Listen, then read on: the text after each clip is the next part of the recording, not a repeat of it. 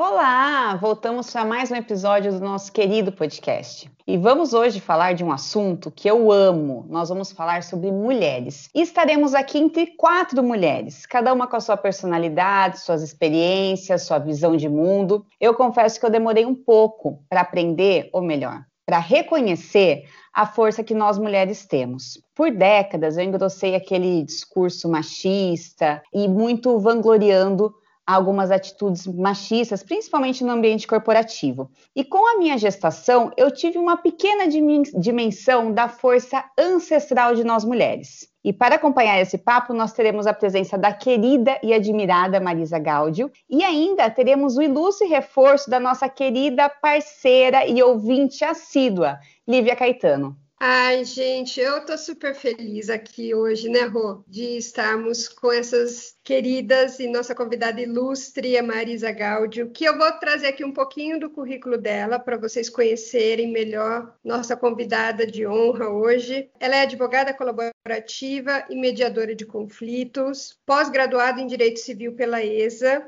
pós-graduada em mediação com ênfase em família pela UCAM e capacitada pelo Instituto Mediare em mediação de conflitos. Ela é professora da ESA da OAB do Rio de Janeiro vice-presidente da CAAGE, Caixa de Assistência dos Advogados do Rio de Janeiro, diretora de Mulheres da OAB Rio de Janeiro e presidente do IBDFAM, do Instituto de Direito de Família, núcleo de Teresópolis, e presidente da Comissão da OAB Mulher. Bom, o currículo dela é simplesmente fantástico. Como a Roberta brincou um pouquinho aqui antes da gente começar o podcast, daria um podcast inteiro só falando o currículo dessa grande mulher. Eu vou passar hoje a bola para nossa é, querida Lívia Caetano, que vai fazer uma introdução para nossa convidada. Estaremos aqui só ouvindo, tenho certeza que vai ser maravilhoso. Desde já quero agradecer o a Marisa Gaudio ter aceito de pronto o nosso convite. Vamos em frente. Que delícia, queridas, estar aqui mais uma vez com vocês e no dia de hoje. Eu quero agradecer imensamente pelo convite que me trouxe muita alegria exatamente por eu conseguir estar aqui junto com esta mulher que eu admiro imensamente, que é a Marisa Gaudio, que eu conheço, tive a honra de conhecer em 2014 e que uh, se transformou numa grande amiga. Falar sobre a Marisa é um dos, dos privilégios que me foi dado nesta minha vida profissional e quero começar assim. Marisa, que é mulher do mar e do rio, do Rio de Janeiro. Sua paixão pelo mar me faz lembrar a música Poema Azul. Vocês já ouviram na voz da Maria Bethânia? Ela é de autoria do Sérgio Ricardo e vejam que lindo. O mar beijando a areia, o céu e a lua cheia que cai no mar, que abraça a areia, que mostra o céu e a lua cheia. Mar sonoro, mar sem fundo, mar sem fim. A tua beleza aumenta quando estamos sós e tão fundo, intimamente. A tua voz segue o mais secreto bailar do meu sonho. Que momentos há em que eu suponho seres um milagre criado só para mim? Só vocês iniciarem, terem uma ideia do que, que a relação da Marisa Gaudio com o mar. Para quem a conhece, sabe essa simbologia, todo o significado do mar. Marisa, você tem tantas e tantas qualidades admiráveis, como a tua lealdade, a tua grandeza, a tua generosidade, a tua doação ao próximo, a tua força. Mas uma das mais emocionantes é a delicadeza das tuas palavras, que sempre chegam em momentos tão necessários e trazem tanta luz. E, gente, eu sou uma das pessoas que várias vezes à luz pelas palavras da Marisa e ela sempre me emociona muito. Então, Marisa, falando em palavras, eu hoje vim aqui só para te ouvir. Vamos continuar, gente. Para com você, ah, Marisa. Que delícia! Obrigada, Lívia. Com você, Marisa. Bom, gente, eu quero agradecer muito o convite de vocês, é, é, uma honra mesmo. E Lívia já me emocionou aqui, né? A gente, assim como foi falado no início, né? A questão da nossa cultura, né? Como o nosso, nossa sociedade, ela vem do patriarcado, ela vem toda estruturada no machismo. Muitas vezes a gente não dá valor a essa reunião de mulheres, né? Ao que a gente está fazendo aqui nesse momento. Pode ser qualquer tema Não precisava ser nem um tema que eu acho tão importante como vai ser o tema de hoje. Mas a gente está aqui, a gente se colocar, a gente se abrir, a gente se olhar. E, e essa conexão que a gente está sentindo nesse momento, isso é muito bacana, isso acontece entre nós e muitas vezes, como eu falei, a gente até despreza isso, não percebe o quanto isso vai fazer, faz, né, diferença na vida da gente. Então, eu acho que o papo de hoje ele tem tudo a ver com isso, tem tudo a ver com a trajetória das mulheres na sociedade, especialmente no Brasil, que é onde a gente está, e o momento em que a gente está vivendo, é, onde a gente tem feito mais reflexões, eu acredito que todas as pessoas estão fazendo mais reflexões sobre a vida, eu acho que é muito oportuno o assunto que vocês estão trazendo hoje, que eu gentilmente fui convidada. Eu estou tão feliz porque eu e a Jéssica, eu vou contar aqui para vocês. É, nós nos conhecemos há muitos anos e nós temos pontos muito diferentes. Então, quando eu vejo uma convidada falando do patriarcado, eu já fico assim, eu não acredito que alguém vai falar disso. Porque às vezes a gente fica em bolhas, principalmente na área jurídica, e com tantas mulheres, né, nos cargos de juíza, delegada, a gente acha que é normal. E graças a Deus a gente está numa evolução tremenda, mas ainda existe, nossa, um abismo de oportunidades entre homens e mulheres, né? Então a gente não pode tirar uma fotografia desse momento, do momento que nós estamos vivendo na nossa pequena bolha e colocar isso no, no país inteiro, né? Às vezes a gente fala muito assim de interiores, de estados mais longes, que por vezes as mulheres ainda sofrem muitos preconceitos, mas ainda tem aqui muita coisa perto de nós. É, até 1962, que é recente, gente, a gente está falando de 60 anos atrás, a mulher precisava de autorização do homem para votar, para abrir uma conta em banco, para trabalhar, para viajar. E essa autorização, o que é mais, né, ela poderia ser revogada. Então, assim, dependendo do seu comportamento, você poderia ser punida, né? Poderia ser revogado. E a gente quer trazer exatamente isso, assim, nós estamos numa evolução. É, Marisa, como você sente, trabalhando tão, de uma forma tão atuante na OAB, como você sente essa evolução das mulheres?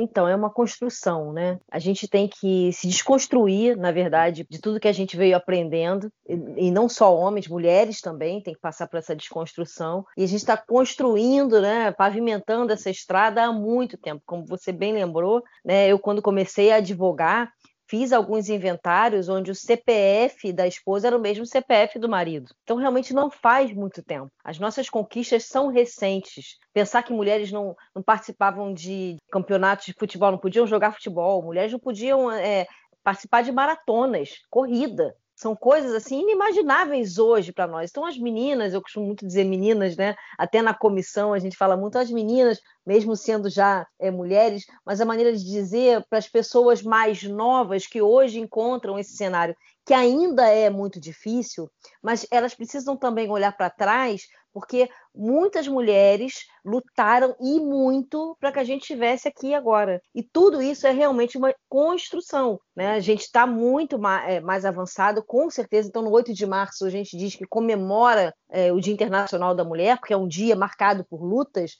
A gente comemora por um lado e a gente continua dizendo que precisa lutar também. Né? Não é só comemoração, mas também não é só tristeza, é valorizar também. Como que a gente chegou até aqui? Para vocês estarem aqui hoje, nós estamos aqui reunidas, podendo é, usar as ferramentas que dispomos para gravar esse, esse programa, quanto que a gente não caminhou para ter esse espaço? E tá de olho também, sempre digo, é, no, o tempo todo, porque esses espaços conquistados, muitas vezes, para a gente ficar neles também é difícil. A gente chega aos espaços de poder, mas para se manter nesses. Não estou dizendo nem crescer mais, se manter nesse espaço de poder é muito difícil. Você falou da OAB, só para fechar aqui, é também um espaço de poder majoritariamente masculino, apesar de que as mulheres advogadas já superaram a marca de 50%, já são mais de 50% da advocacia, mas em cargos de poder, ainda que a gente tenha aprovado a paridade no final do ano, né, ainda é um espaço de poder muito masculino. É difícil para as mulheres entrar nesse espaço e para as mulheres se manterem nesse espaço também. É, é o que você o que você falou, mas a gente está numa na construção ainda, né? A gente está em evolução, mas a, é, a gente tem que reconhecer também muito que já foi feito. Eu acho que também não é só é, jogar pedras, né? A gente tem que reconhecer. Na questão do, da inserção da mulher no mercado de trabalho, elas foram normalmente né, pra, lá para a base, né? Então o salário era mais baixo, eram funções que os homens não faziam, então colocava-se as mulheres, e nisso os homens acabaram tendo cargos mais altos, né? E por mais que nós estejamos ainda nessa evolução, hoje nós somos, né, como você disse, ultrapassamos aí, as advogadas são maioria, o que eu fico muito, muito feliz. Eu acho que a gente precisa, é, e na educação também das nossas filhas, da sociedade em si, diminuir e até cessar essa rivalidade feminina. Quando a gente vê uma mulher, a gente tem que ver ali uma, uma companheira que por muitas vezes sofreu preconceito e está ali também em evolução. Então, assim, eu até comento sempre com a Jéssica, eu sempre dou uma certa preferência por ser mulher. Então, assim, eu gosto de trabalhar com mulheres, eu sempre gosto de estar cercada por mulheres, assim, eu acho que juntas é, nós somos mais fortes. E mesmo nós mulheres ativas no mercado de trabalho, nós somos minoria absurda, né? Cerca de 13,9% nos cargos de diretoria. Então, assim, por mais que a, a maioria dos, das mulheres tem mulheres socialmente ativas têm ensino superior, os cargos de chefia ainda, de gestão, estão, em sua grande maioria, para os homens. Você acha que isso é um reflexo desse machismo estrutural? Com certeza é um reflexo, porque a gente avançou muito, como eu falei, inclusive em leis, legislação também avançou, só que é uma questão cultural, né? E a gente precisa investir em formação, em educação, precisa falar sobre isso e precisa agir também, precisa de políticas públicas também que incentivem a inserção de mulheres não só no mercado de trabalho, como o crescimento delas. A gente costuma chamar isso de fenômeno de, da dificuldade do crescimento das mulheres de teto de vidro, porque não é uma coisa falada abertamente, mas as mulheres ganham menos que os homens e as mulheres têm maiores dificuldades de crescer. Vou dar um exemplo que eu falo às vezes em palestras. Uma determinada época, dentro da OAB Mulher, a gente resolveu fazer uma pesquisa com escritórios e eu fui a alguns escritórios conversar para entender a dinâmica disso que você falou, da, da base ter muitas mulheres, mas quanto mais você sobe, você não encontra mais essas mulheres nos espaços de maior poder. E aí, conversando com um sócio do escritório X, ele muito gentil, a gente ia conversando, eu, e eu lembro que eu tomei cinco cafés. E aí, para justamente continuar a conversa, continuar a conversa, para a pessoa ficar mais relaxada. E em determinado momento ele acabou dizendo: não, realmente a gente não tem que ele estava dizendo que era um ambiente muito tranquilo, não tinha machismo nem nada. Mas se, por exemplo, tem uma, uma reunião que é muito tarde ou se tem que viajar, aí eu ofereço para um homem, eu pergunto a um advogado se ele quer ir. Porque a advogada ela tem filho, ela tem um marido, ela, não, ela vai ter mais dificuldade, eu não quero atrapalhá-la. Daí eu falei, é aí que, na verdade, você está atrapalhando o crescimento dessa advogada no escritório. Porque tem que ser oferecida a ela a oportunidade, se você acha que ela é competente para tanto, se você não passar para ela, ela vai deixar de atender um bom cliente, pegar uma boa conta, enfim, ela deixa de crescer, porque você achando até imagino que ele acha que está ajudando realmente, né? Não estou falando que é nada de propósito. Achando que está ajudando, você não está ajudando. Ela poderia deixar o filho com a mãe, ela poderia deixar com o pai, ela poderia deixar com uma amiga, ela poderia dar o jeito dela, ela dizer, posso fazer, não posso fazer. Então, a, a, maternidade também, eu não estou dizendo para a gente abandonar, muito pelo contrário, a maternidade, mas isso nos afasta demais também desses cargos, porque não raro é perguntado numa entrevista de emprego se você tem filhos, ah, você tem filho, se ele estiver na creche, se acontecer alguma coisa, seu filho ficar doente, como é que você vai fazer? E ninguém pergunta para um homem, se seu filho ficar doente, como é que você vai fazer? Eu estava lendo, relendo um livro da Maria Berenice Dias, esses dias, um livro antigo dela, conversando sobre direitos, direitos das mulheres. Ela disse que quando ela passou para a magistratura, na prova dela, uma das perguntas, pasmem, foi se ela era virgem. Então, assim, é, é, são essas questões. Você pergunta o que, que, tem a ver uma coisa com a outra. Ela não explicou, ela só comentou isso, né? E eu já imagino mil, mil razões. É porque é, é, a sociedade ela acha que a mulher tem que estar em certos padrões, né, em certas caixas sociais. Então, esses padrões eles vão sendo reproduzidos. A gente é, vai normalizando, continuando normalizando o machismo, que é um problema que a gente tem, cultural, tanto mulheres quanto homens. Como é que se normaliza o machismo? Até numa piada. Quando você está numa roda de amigos e fala uma piada que não era, não seria uma piada porque não tem graça nenhuma, e a gente deixa passar. É, e aí eu falo mais aqui para os homens, porque nós mulheres a gente acaba não deixando muitas vezes passar e a gente sempre achata, né? Ai, não pode falar uma piada perto da Marisa porque ela vai lá e fala. Eu não posso falar tal coisa, Marisa. Eles falam, eu falo, desculpa, hein, mas falou. Eu, eu, eu vivo muito isso no ambiente institucional, no meu escritório, na sociedade, eu acredito que vocês também. Como a gente pontua, você acaba sendo chata. Mas é importante ser chata. E quando tiverem várias chatas, quanto mais chatas tiverem, tomara que venham chatos também, né? Porque aí a, gente, a nossa a voz vai ficando mais forte, né? As, as vozes vão se unindo, não, não só em relação ao machismo, quanto raci, como racismo, LGBTfobia. A gente realmente tem que pontuar quando não achar que achar que não foi legal, né? Por isso que a gente precisa se unir, né? Quanto mais chatas, né, que acaba sendo taxado, mais mulheres que que conseguem pedir para falar assim, fez uma brincadeira, ah, não, mas eu não entendi. A pessoa vai ficando sem graça de repetir aquela frase porque ela sabe que ela foi machista, né? Então, muitas vezes você não precisa nem ir para o confronto, mas fala assim, não, mas eu não entendi. O que, que você quis dizer?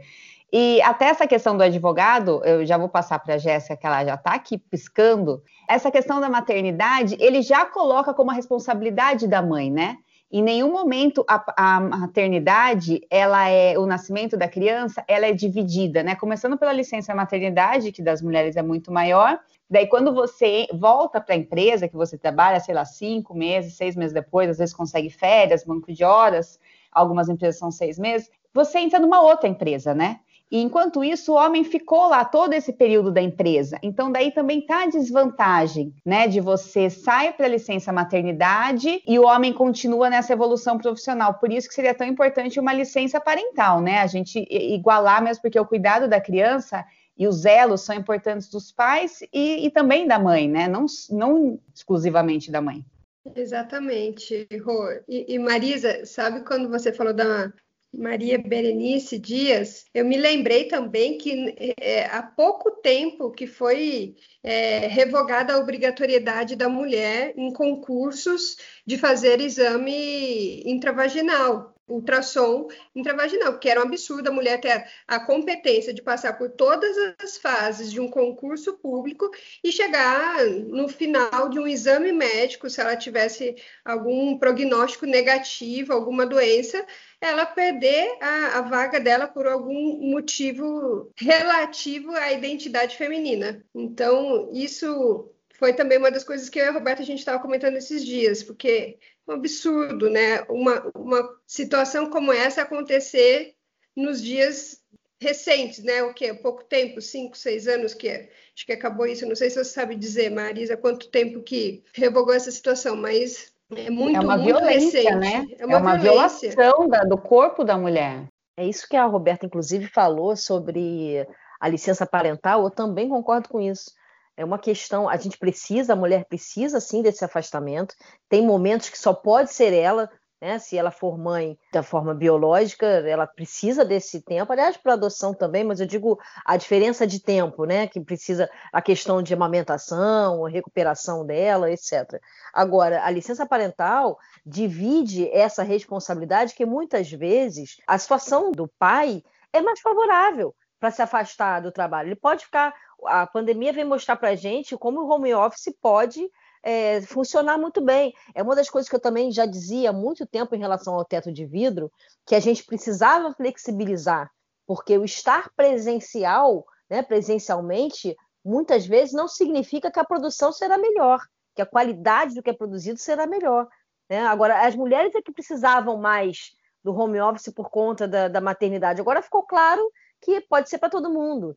Eu acho que isso também, por um lado, traz uma, uma brecha aí para a gente pensar melhor é, sobre isso. Porque realmente, na hora de uma contratação, as mulheres é, saem atrás por diversos fatores. E um deles é porque, ah, mas vai engravidar. Eu tenho mil frases aqui que eu já ouvi, que eu posso falar para vocês. Ah, não vamos contratar mulher, não, que mulher engravida. Né? Tá na ah, idade, ah, né? Já, é, Casada. Tá idade. Então, essa mulher aí já deu o tempo dela, melhora sabe? É, é, é, são, são, são frases machistas que a gente realmente vai percebendo que elas são naturalizadas, mas são frases que dizem muita coisa, né? Por isso que eu estou trazendo. Mostram todo o preconceito que tem por trás disso. Eu, durante muito tempo, eu gosto de falar que eu mudo de opinião, porque as pessoas muitas vezes ouvem a gente falando e pensam que elas ah, mas eu nunca vou pensar como ela, ou nunca vou conseguir falar como ela, ou não sou assim, eu não penso isso, tem vergonha. E não é para a gente ter vergonha, porque realmente a gente está em construção. E algum tempo atrás, eu não achava que era melhor para mim trabalhar com mulheres, não. Eu achava que era difícil. Alguns anos atrás, tem bastante tempo, mas eu tive essa, esse pensamento, porque eu não sei, eu não tinha uma visão é, como a que eu tenho hoje. Hoje, eu prefiro, se eu puder, eu escolho trabalhar com mulheres. Mas eu, eu, eu mudei muito meu pensamento em relação a isso, para entender o quanto que uma mulher fazia, somava comigo, o quanto que esse trabalho podia ser melhor por ela ser uma mulher. Eu vou dar um exemplo muito básico. Aqui no escritório, a minha sócia, a gente consegue, a gente conversa às vezes e fala, pô, segura para mim que eu tô com cólica, hoje eu não tô legal. E eu trabalho também com meu irmão, eu tenho muito mais facilidade de falar isso para ela do que para meu irmão. Então é uma coisa simples. É uma questão estrutural, né? Nós, nós crescemos nessa questão de trabalhar com homem é mais fácil, que num ambiente que homem tá é, não tem tanta fofoca. Então, assim, a gente foi sempre exaltando a presença masculina, não que não seja boa, gente, homem sensacional, ótimo. Mas a mulher não é ruim, é muito legal trabalhar com mulher. É, até nós estávamos fazendo uma reunião hoje, eu e a Jéssica, e a gente fala muito de igual para igual, assim, não tem uma questão de superioridade, e por vezes, quando o homem começa a falar, é, no caso, por exemplo, um sócio do escritório, às vezes um sócio mais velho, que, que já aconteceu comigo, a gente tende a se encolher, e deixar o homem falar. Tem ainda essa questão. Até a gente estava vendo, estava estudando, a gente estava vendo o, a cartilha da boa esposa, né, Jéssica? E está exatamente isso, assim, sabe? Mantenha um ambiente agradável, fale baixo. Eram questões que antigas, porém nem tanto, porque eu lembro da minha avó fazendo isso plenamente. Quando meu avô chegava, todo mundo ficava mais quieto, assim, sabe? Porque ele trabalhou, então ele não pode ter muita preocupação. E às vezes no ambiente de trabalho também, quando a gente é silenciada por um homem, por ele ser mais velho, a gente acaba tendo resquícios disso, né? Desse hábito. É, e no dia a dia do, do mundo corporativo, a gente tem muita, né? Por interromper a fala. Quero até que a Jéssica fale do que aconteceu hoje, Jéssica. Hoje foi interessante porque estávamos numa reunião e ele começou a reunião trazendo tudo que ele precisava falar para a gente. Falou, falou durante um bom tempo. Ele falou: Olha, não se preocupem que depois eu vou deixar vocês falarem. Ok, ouvimos atentamente. Quando comecei a falar contínuo, assim que ele acabou toda, todas as, as questões que ele tinha para trazer, eu iniciei a minha fala e poucos minutos da minha fala ele falou doutora, pera um pouquinho, só um parênteses. Eu falei, olha, você falou tudo que você precisa falar, agora deixa eu expor o que eu tenho para falar sobre o que você nos trouxe e aí a gente vai conversando. Mas foi assim, sequencialmente, eu mal comecei a falar, ele, ele interrompeu a fala. Isso é realmente mostra que eles, eles tentam interromper a nossa voz, eles tentam. E se de alguma forma, especialmente, você contraria aquilo que eles trazem, realmente eles tentam fazer isso, de te, te, calar, te interromper, não querer ouvir também o que você tem a dizer. Eu acho que a Roberta até colocou bem, ela falou do avô dela, eu também fui criada pelo meu pai, né? meu pai pela minha avó, na verdade. Mas a gente morava com meu pai, né? Minha avó era aquele apoio. E, e, eu, e eu digo que tudo que eu tenho de bom ali foi ela que me passou. Então, a figura feminina muito forte para mim, mas meu pai era uma pessoa muito é, firme, é, difícil de conversa, então isso fica na gente. É aquela coisa da autoridade. A autoridade era ele. Então é isso, por isso que a gente se cala, a gente tem essa. Essa, a gente já começa numa reunião ou qualquer outro ambiente assim, respeitando a figura masculina mais do que a feminina, porque representa autoridade. Tem uma amiga nossa, né, Lívia, juíza, Raquel Crispino, maravilhosa também, e ela diz que muitas vezes as coisas só terminam, os litígios acontecem no judiciário, só terminam com sentença, porque o, o juiz ele faz a figura do pai, é aquele que ao final dá a decisão. Então, tem pessoas que não conseguem, é, como a gente aqui somos advogadas colaborativas, né? não conseguem trabalhar com advocacia colaborativa, digo os clientes, porque precisam de uma decisão. Eles não as pessoas não conseguem construir os seus acordos, que elas precisam de alguém que decida. E isso está lá atrás, muitas vezes é, baseado nessa relação da autoridade paterna. Veja como isso é interessante. Os psicólogos podem desenvolver isso muito melhor do que eu mas é bem interessante essa relação que a gente tem com o masculino na nossa sociedade, né? E quantas vezes eles interrompem, não só interrompem, falam aquilo que você já falou. Eu recentemente mesmo também. É verdade. uma reunião que eu estava no final de semana, eu falando, falando, tinha homens falando ao mesmo tempo, e eu estava falando aquilo, aí alguém falou, ah, é isso aí. Eu falei, mas eu já falei isso. Eu já falei isso aqui na rodada anterior aqui da, da, da conversa, né? E um outro momento também eu estava tentando falar, e um homem falou, deixa a Marisa falar. Eu falo, gente, precisa disso. Isso é uma construção, a gente vai levar tempo ainda, mas é muito importante falar sobre isso. Quantas mulheres ouvindo o que a gente está falando aqui agora se identificam? Né? Percebem que também já passaram por isso e não estão malucas. Realmente está acontecendo com elas. Tem muito essa questão de pensar, será que eu estou pensando isso, eu estou certo ou estou exagerando?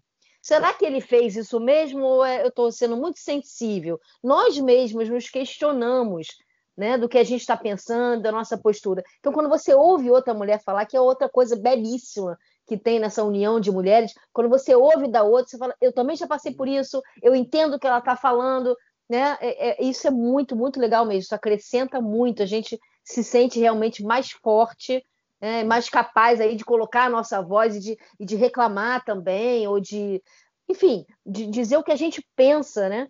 Ter o direito de falar o que pensa.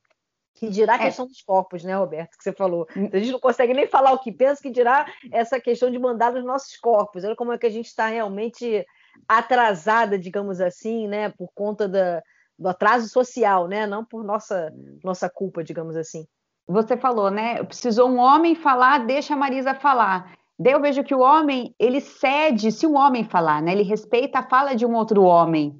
É, e é isso, eu acho que a gente está aqui num papel que às vezes não seria até o nosso papel, mas de educadoras, né? Tipo assim, pegar com a mão e falar assim: olha, não fale assim com a amiguinha, você tem que respeitar a amiguinha. Quando a amiguinha falar, você escuta. É uma coisa tão basilar, mas que a gente tem que falar, se a gente fala de uma forma um pouco mais incisiva, é chata, é louca. Então, assim, a gente tem que também ter todo esse, né, fazer equilibrista, segurar os pratinhos ali, para entre aspas, educar, trazer esse homem, por exemplo, essa questão que a Jéssica trouxe, pode ter certeza que ele vai pensar duas vezes antes de interrompê-la novamente. Porque ele, ela pegou e falou assim: não, espera, espera eu concluir o raciocínio, do mesmo jeito que o senhor falou, agora eu vou falar, depois o senhor fala.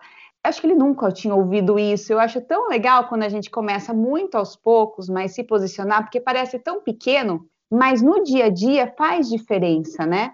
É, essa, essa união das mulheres e ouvir uma mulher falar isso que você falou, de ouvir uma mulher falar, eu acho isso belíssimo, assim, eu sempre procuro, tudo acaba sendo uma referência mais feminina, porque eu acho que por muitos anos nós ignoramos até, né, nossas ancestrais, isso que eu falo muito com, com a Jéssica, com a Lívia, talvez pela figura paterna e um pouco mais autoritária, a gente sempre tende a ter uma referência quando a gente vai falar da nossa família, uma referência masculina, porque a mulher acabava se apagando um pouco, né, atrás dessa, ficava um pouco de coadjuvante. E eu vivenciei isso também. Então, assim, a partir do momento que você toma as rédeas da sua vida, é difícil, e por isso que a gente tem que valorizar muito aquelas nossas ancestrais lá que conseguiam dar conta de tudo e não recebiam o um mínimo de valor. Até o nome, né, Roberta? Só para lembrar que até pouco tempo atrás também era obrigatório a mulher colocar o, o sobrenome do marido. Era como, entre aspas, como se ela fosse uma propriedade do homem. Hoje em dia,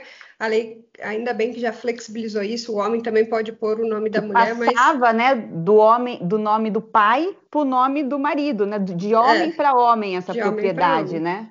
É, com relação ao filme O Sócio, se vocês chegaram a ver este filme, ele é do final dos anos 90 e ele é com a Whoopi Goldberg. E é muito interessante porque para ela conseguir ter uma aceitação na sociedade norte-americana, para ter uma empresa dela, como mulher, sendo a presidente da empresa, ninguém aceitava ser sócio dela. E ela batia em todas as portas, pedia, né? E aí eles adoravam a, a, a proposta, mas sempre davam uma desculpa que o sócio do outro sócio não, não gostou muito. Então, finalmente ela percebeu que ela só conseguiria ser aceita na sociedade como uma mulher empresária se ela dissesse que tinha um sócio homem. Então ela criou um personagem ela foi para a internet, criou uma figura inexistente, fez essa figura ficar muito conhecida e finalmente ela acaba tendo que apresentar fisicamente e aí ela se transforma num homem branco, um homem mais velho, poderoso para ela poder ser aceita pelos empresários. E aí e, e foi aceito. Mas o filme vale muito a pena ser visto para ver o final dele, como é que tudo aconteceu como é que as mulheres conseguiram finalmente. É, ela conseguiu uma, o, ter uma, um, um, sócio, sim, mas é, finalmente era uma mulher no final. Então, são duas mulheres que acabam é, é, surgindo ao final como vencedoras. E aí aparece a mulher branca e a mulher negra, as duas juntas na força do feminino. Esse filme é muito interessante é, para a gente procurar. Está na Netflix, vale a pena. Chama-se O Sócio. Ó, a gente já ficou até com uma dica aqui de filme para a gente assistir, O Sócio. É, tem vários filmes que, que exaltam a, a, força da mulher e que eu fico muito feliz. E eu fico muito feliz de ter vocês aqui, porque as, as três, né, nós estamos aqui em quatro mulheres, e a gente vê, né, por exemplo, o caso da Marisa, tantos cargos que ela acumula na OAB e sempre visando o próximo eu fico tão feliz de ver aos poucos o elo está se fortalecendo entre as mulheres e a gente consegue reconhecer. É, eu não queria entrar nesse tópico, né? A Jéssica vai ficar brava. Eu queria um dia marcar com a Marisa para a gente falar sobre feminicídio. Os índices estão altíssimos. A questão da violência doméstica que é presente no nosso dia a dia e que os números são muito, os números de registro são muito baixos e mesmo assim é assustador até a mulher, a gente não consegue, às vezes, identificar o tipo de violência que nós estamos sofrendo, a violência psicológica, a tortura psicológica. Muitas vezes a gente acredita que a violência é só física e, e não é. Mas eu queria até no outro a gente marcar, Marisa, eu sei que sua agenda é corrida, mas para a gente falar dessa questão, é um assunto mais pesado. Aqui a gente está falando dos direitos das mulheres, mas eu acho que é, é primordial a gente tocar nessa ferida mexer ali, porque é, é, mexendo e é tentando educar uma sociedade que a gente vai conseguir alguns avanços.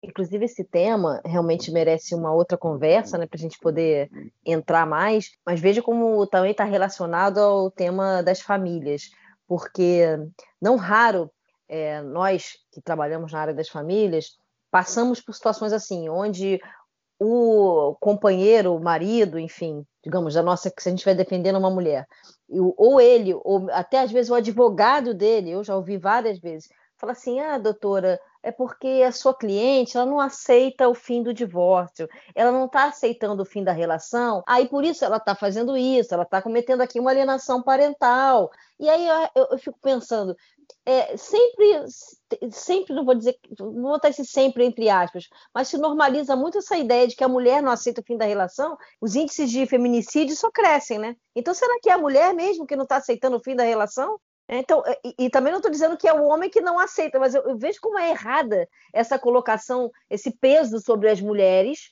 né, é, que vem lá de trás também da ideia de que mulher é, precisa casar, é para isso que ela é criada, e realmente durante muito tempo era essa a, a finalidade mesmo de você, é, mulher casar, né? A finalidade do casamento é procriação, tudo isso. Hoje em dia não é mais assim, mas olha o peso social que ainda tem quando a gente fala numa separação, um divórcio. Não sei vocês, mas já passei por isso N vezes. Teve uma vez, no dia 8 de março, o advogado falou isso para mim. Eu falei, nesse dia eu estava pistola, porque eu estava vindo correndo para uma audiência, tinha passado por um evento super difícil que eu tive que fazer na OAB, cheguei lá correndo e o cara falou isso para mim. Eu falei, doutor, só me desculpa, mas no dia 8 de março, o senhor me dizer isso, tá difícil aqui, entendeu? Dizer que a minha cliente, nossa, são cinco anos de separação de fato, e, e, e, a questão ali, a criança estava com marcas e ela alegava que tinha sofrido isso na casa do pai.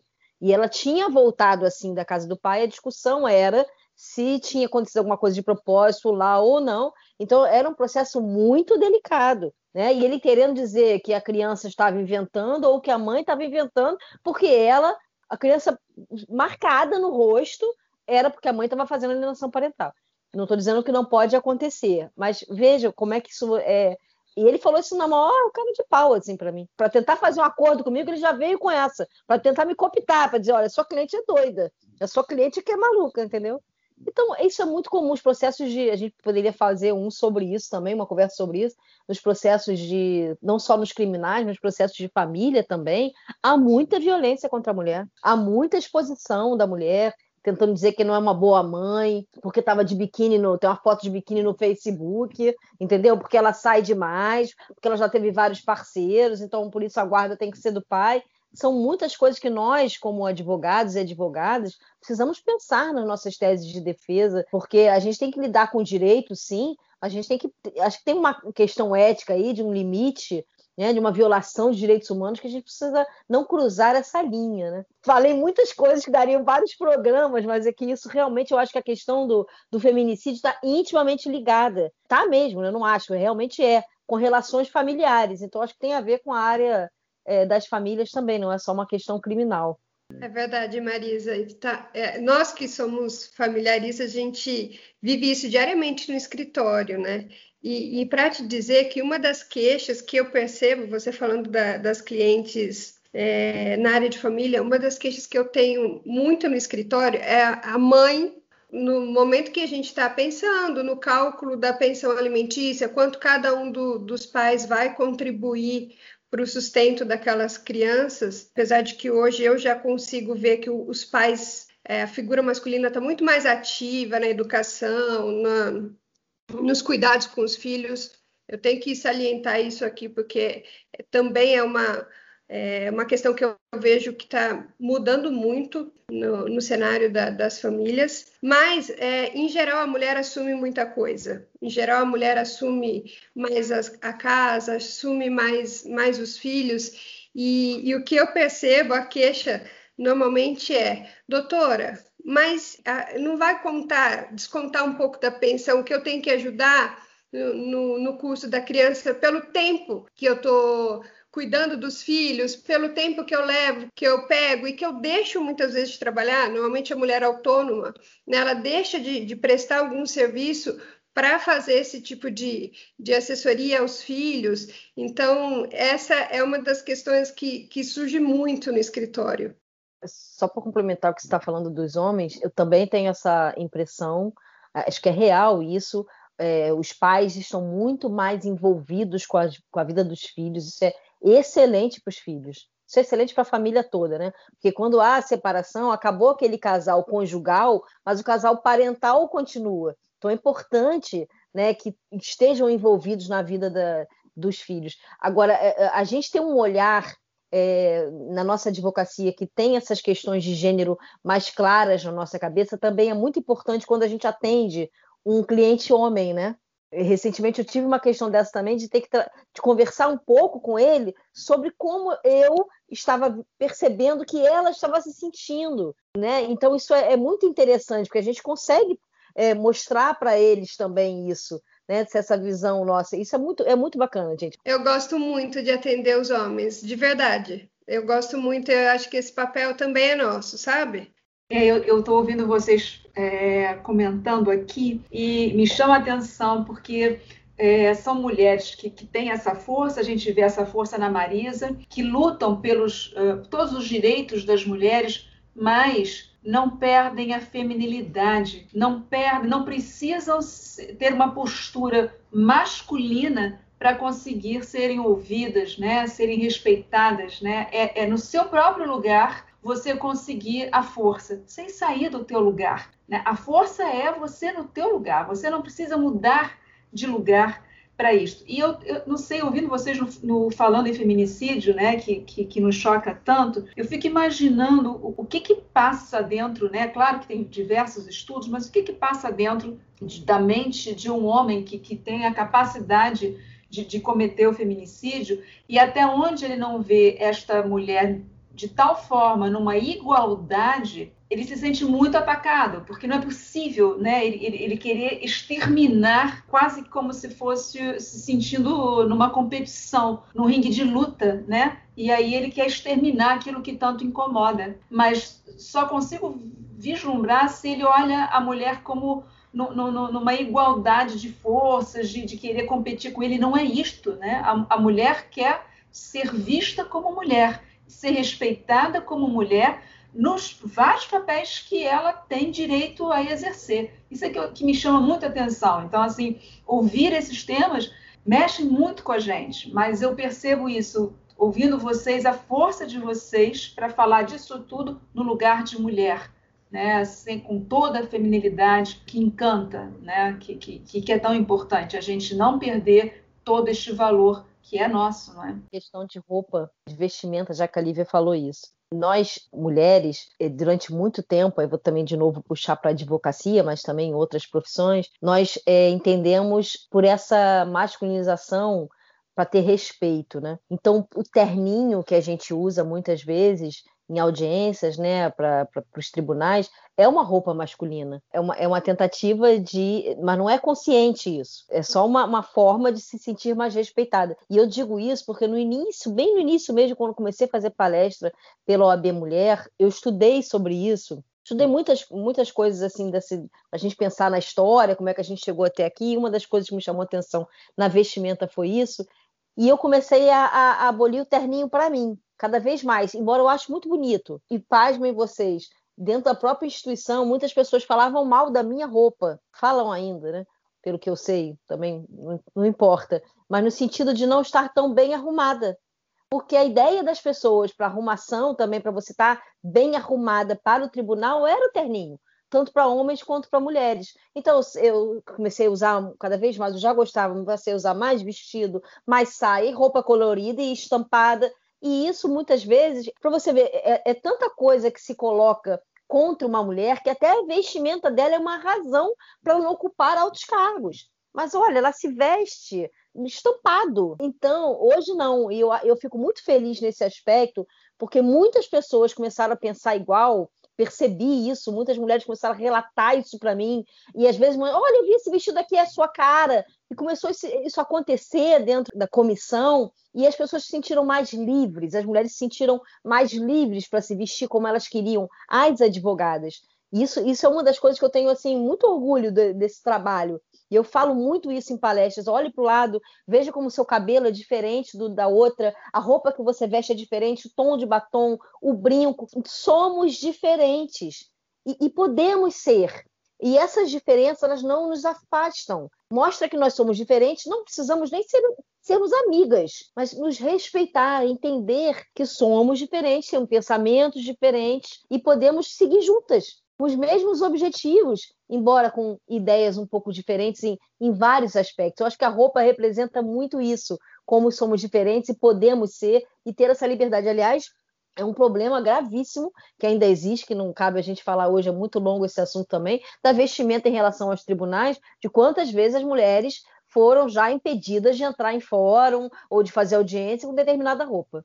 Isso é uma outra questão para nossa profissão que é bem, bem complicada, né? É, e é de verdade, como nós somos julgadas profissionalmente de acordo com a, a vestimenta, né? Desde você, às vezes, é, a mulher que gosta de usar, às vezes, uma roupa um pouco mais sensual, às vezes um pouco mais informal, você acaba é, passando. Ainda existe muito esse preconceito, né? É, até ouvi na sua palestra você falando da Mariana, da Mariana Ferrer, essa questão de, da, da forma como foi tratada, até um pré-julgamento por conta de vestimenta, e ainda é o, uma realidade. Estamos evoluindo? Sim, né? A gente tem que é, respeitar e comemorar a, a trajetória até então, de poder usar um vestido florido sem ser tão julgada assim numa comissão da OAB, que em tese seria para agregar, né?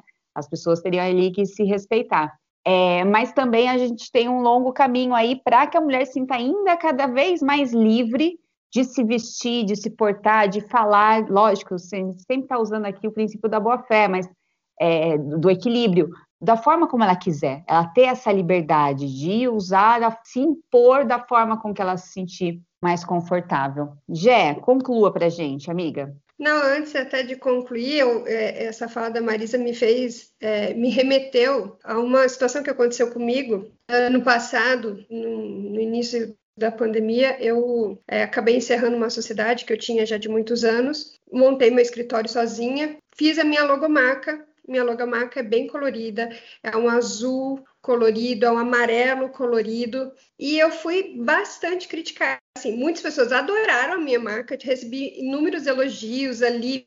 Roberto, várias pessoas amaram, mas também eu tive muitas críticas em que sentido? Como que uma advogada coloca uma cor tão chamativa para uma logomarca?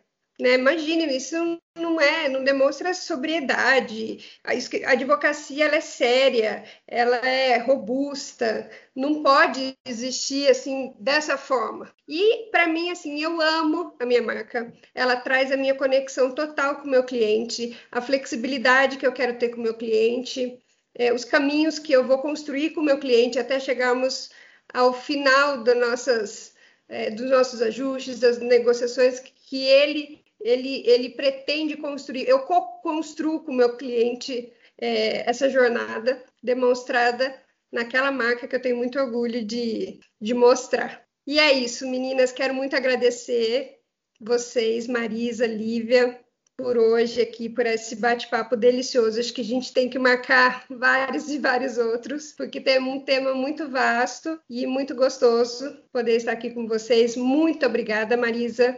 Muito obrigada, Lívia. Obrigada de coração por ter se disponibilizado. Passo a palavra e a bola para vocês, para vocês se despedirem dos nossos ouvintes.